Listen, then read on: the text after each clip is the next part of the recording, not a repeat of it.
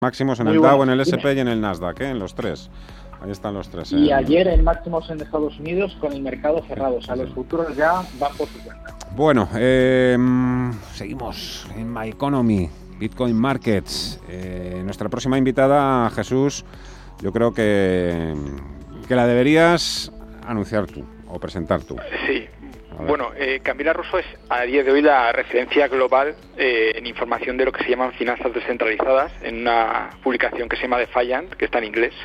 Y, bueno, de, recientemente de hecho ha escrito un libro que se llama The Infinite Machine, que realmente probablemente sea la guía imprescindible para entender eh, Ethereum, porque realmente ha estado hablando con todo el ecosistema. Con lo cual, bueno, pues yo creo que que, realmente una de las personas que mejor conoce lo que está pasando. Os voy a contar además un secreto a ti y a Camila, a la que enseguida voy a dar las, buenas tardes. Sabéis que al comienzo del programa eh, hemos puesto una declaración, un corte de un inversor, Mark Cuban. Bueno, pues me acabo de enterar porque la persona que ha conseguido ese corte, que ha accedido al podcast donde había dicho, había hecho esa declaración, creo que la que entrevistaba a este inversor norteamericano era precisamente Camila. No sé si me equivoco, ¿no? Camila Russo, hola, ¿qué tal? ¿Cómo estás, Camila? Muy buenas tardes. Hola, buenas tardes. Eh, un, placer estar en el programa. Muchas gracias por invitarme. Eras tú el que estaba hablando con Mark Cuban, con este inversor tan, tan famoso y tan importante. Así es. Sí, sí, Mark Cuban estuvo en, mi podcast, eh, lo publiqué el, el viernes pasado. Y no, fue fue buenísima la entrevista, así que invito a todos a, a escucharla en, el podcast del Defiant. Oye, le estamos dando buen uso. Ahora, ahora Jesús te pregunta algunas cosas, pero esto que dice Mr. Coban, ha dicho que Ethereum podría ser mejor reserva de valor que Bitcoin en el futuro. ¿A ti te ha convencido? Mira, la, verdad es que mm, para mí, a mí no me gusta mucho esa competencia de Bitcoin versus Ethereum. Creo que los dos tienen em, sus, eh, propias características y utilidad. Eh, creo que Bitcoin eh, tiene el valor de, mm, bueno, claramente ser la primera criptomoneda, de ser la, con la capitalización de mercado más grande, em, con, con más liquidez en la mayoría de los, los, mercados y que es muy simple en la manera en que fue estructurada. Y el hecho de que sea tan simple hace que sea más conocida como oro digital, o sea, como una criptomoneda que es para comprar y mantener eh, en el portafolio eh, como un resguardo de, valor o como una protección en contra de em, los bancos centrales que están devaluando sus monedas en todo el mundo. Em, para eso, para, para mí, eso es Bitcoin. Ahora, eh, Ethereum es, distinto. Eh, la manera en que está estructurado Bitcoin fue hecho para ser una plataforma eh, mucho más flexible. a diferencia de Bitcoin, en Ethereum se pueden construir y correr programas. o sea, Ethereum puede procesar código y, y programas de software. Entonces, eso permite que eh, desarrolladores y, emprendedores puedan em, construir aplicaciones financieras eh, propiamente tal sobre, sobre Ethereum. Entonces lo que se está eh, creando es un sistema financiero paralelo en el que Ethereum es como la red em, base. Y entonces eso es muy distinto a Bitcoin. Eso es un sistema que permite transacciones más, más complejas, eh, aplicaciones financieras más sofisticadas. Y entonces lo que decía Mark Cuban es que hoy en día, si es que tú quieres ir y em, comprar eh, NFTs, que son e-, estos, eh, estos contratos digitales que representan, em, eh, por ejemplo, obras de arte o cosas en sí como coleccionables eh, digitales más allá que, una moneda o si, si quieres ir a, em, a tomar un, préstamo con eh, contra colateral o si quieres eh, hacer un depósito de monedas estables para ganar intereses todas esas acciones se están haciendo sobre Ethereum. Entonces a eso se refería eh, Mark Cuban, que él, ve como más utilidad sobre la red de Ethereum que sobre Bitcoin. Jesús Pérez, eh, contabas antes, Jesús, que, que, un poco funciona Ethereum, un poco un proyecto que funciona un poco como una empresa. Sí, yo aquí, por ejemplo, le haría una pregunta a Camila, que conoce muy bien todo lo que ha sido Ethereum. Ah, de hecho, ahora veía un poco la historia de Facebook, que salió a bolsa con 104 billions. Ahora mismo Ethereum son 200 billions. ¿Tiene sentido hacer alguna comparación? ¿Crees que esta forma nueva de crear proyectos define un nuevo paradigma? O sea, ¿o, qué crees que, si, si, crees que tiene sentido comparar estas dos eh, iniciativas? Mm.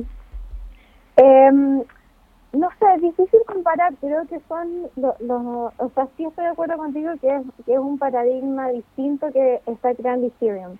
Creo que eh, la, la generación de aplicaciones de Internet eh, pasada, o sea, lo que se llama como Web 2, como la, no sé, Internet 2, eh, que es donde vimos toda esta explosión de las redes sociales, eh, con Facebook, Twitter, bueno, Google es de esta generación, es un paradigma eh, donde las eh, empresas son eh, cerradas, son, son empresas que tienen derechos sobre sus creaciones, sobre su código, donde el mundo exterior no puede acceder a, su código base, donde estas corporaciones son dueñas de los datos de sus usuarios y de hecho usan estos datos para beneficiarse ellos. O sea, eh, nosotros usamos Facebook gratis porque Facebook está vendiendo nuestra información a todos los distintos avisadores y a distintas empresas.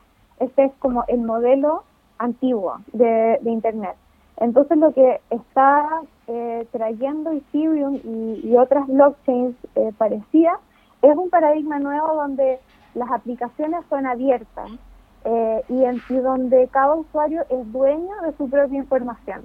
Entonces ya nadie te puede tomar tus datos y venderlos em, y al mismo tiempo es mucho más fácil, em, o sea, se crea más competencia porque ahora uno tiene el poder sobre su, su, su, plata y su información y si es que no te gusta cómo está funcionando Facebook, por ejemplo, el, el Facebook nuevo, tienes la, la capacidad de tomar toda tu, tu, información y tu activo y irte a otro otra plataforma que te guste más, que ahora no lo puedes hacer en Facebook, ahora todas tus fotos, toda tu información está atrapada dentro de ese sistema.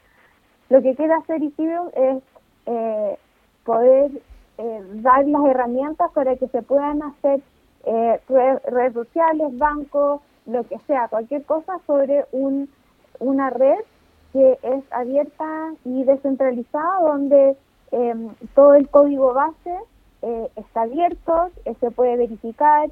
Si es que no te gusta cómo están haciendo las cosas en una plataforma, puede venir un grupo de desarrolladores y copiar ese código y mejorarlo y hacer un otro otra aplicación al lado que, que funcione mejor y tú te puedes ir con tus datos a esa nueva aplicación y usar eso entonces es un mundo mucho más abierto donde eh, se permite eh, más la, innovación y la competencia.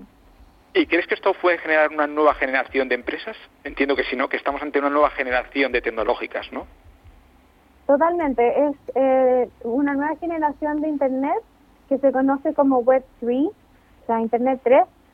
Eh, y es lo que estamos viendo ahora sobre Ethereum. Creo que la primera ola de aplicación Web3 son las financieras, eh, porque creo que es la industria que mm, necesita más disrupción. O sea, toda la banca, todas las aplicaciones financieras están construidas sobre una infraestructura que eh, simplemente no da más. O sea, está casi ya quedándose obsoleta.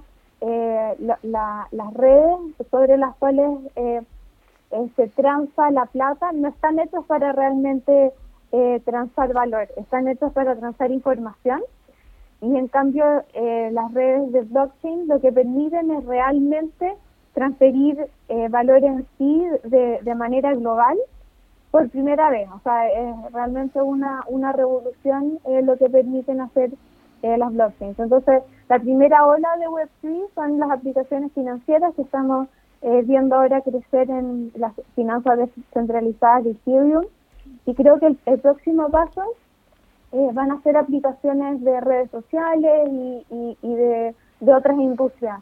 Em, pero creo que ahora la, limitación que estamos viendo en Ethereum es que em, eh, necesita más escalabilidad, o sea, necesita poder procesar más transacciones por segundo eh, y, bueno, eso es lo que están desarrollando eh, la, gente de, este, de esta industria, o sea, maneras de mejorar la escalabilidad. Hay otras blockchains también que están viniendo que prometen ser más escalables y creo que con todo ese desarrollo va a poder crecer el mundo de Web3 más allá de las aplicaciones financieras y vamos a poder ver otras aplicaciones de uso masivo.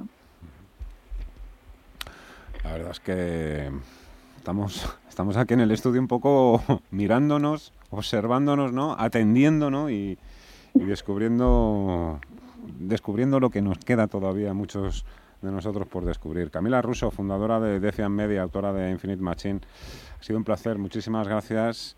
Cuídate mucho, un fuerte abrazo. Espero que, que la próxima vez cuando estés por aquí, por España y por Madrid, nos hagas una visita aquí a Radio Intereconomía y te podamos conocer personalmente y te no, yo bueno, yo viví en Madrid, viví en Madrid eh,